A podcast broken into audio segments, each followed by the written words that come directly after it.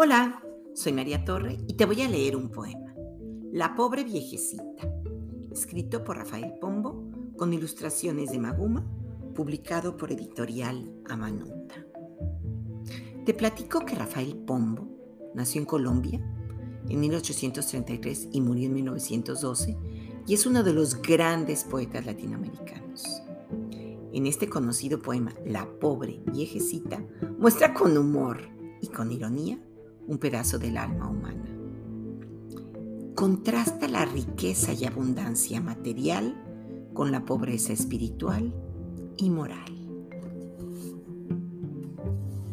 La pobre viejecita. Érase una viejecita sin nadita que comer sino carnes, frutas, dulces, tortas, huevos, pan y pez. Bebía caldo, chocolate, leche, vino, té y café. Y la pobre no encontraba qué comer ni qué beber. Y esta vieja no tenía ni un ranchito en que vivir, fuera de una casa grande con su huerta y su jardín. Nadie, nadie la cuidaba, sino Andrés y Juan y Gil, y ocho criados y dos pajes de librea y corbatín. Nunca tuvo en qué sentarse, sino sillas y sofás, con banquitos y cojines, y resorte al espaldar.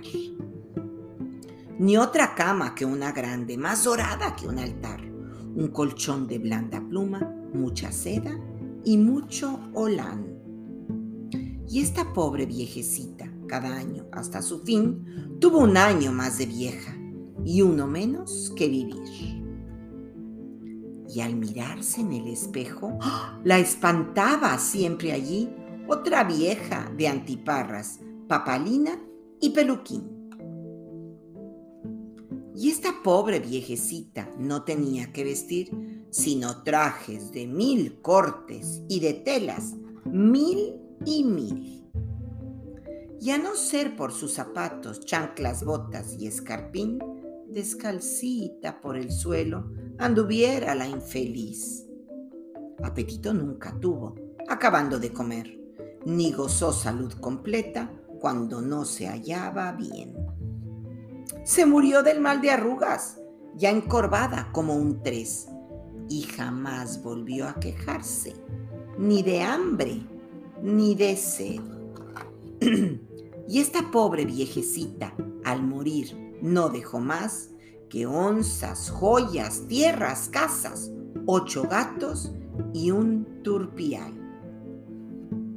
Duerma en paz y Dios permita que logremos disfrutar las pobrezas de esa pobre y morir del mismo mal. Y, colorín colorado, este poema se ha acabado.